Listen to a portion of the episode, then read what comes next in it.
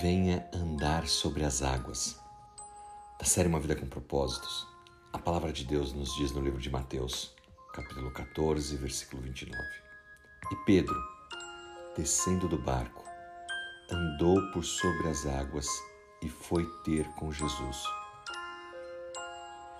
Imaginem essa história, vejam essa cena. Os discípulos estão numa tempestade aterrorizante no meio do mar. De repente, alguém aparece caminhando tranquilamente sobre as águas agitadas. Com medo, eles pensam até ser um fantasma. Então o apóstolo Pedro diz: Se és tu, Senhor, manda-me ir ter contigo por sobre as águas. E a resposta de Jesus: Vem.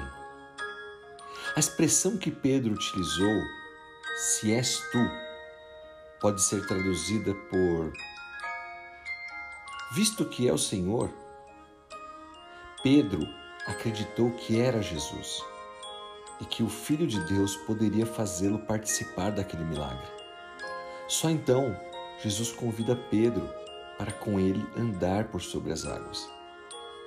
Pedro, portanto, experimentou o sobrenatural, porque confiou que Jesus poderia lhe capacitar a realizar isso.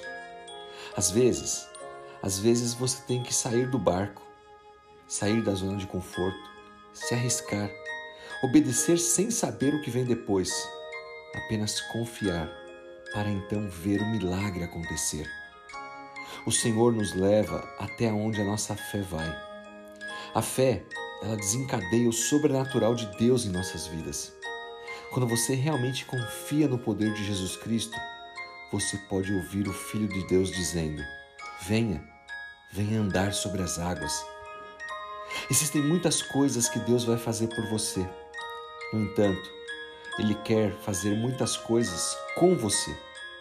Ele vai fazer, mas quer a sua participação, a sua cooperação, a sua fé como matéria-prima para Ele mover então algo na sua história. Pense nisso. Dê um passo de fé. Confie. Jesus está te chamando para andar sobre as águas. E que Deus te abençoe. Em nome dele, Jesus Cristo. Amém.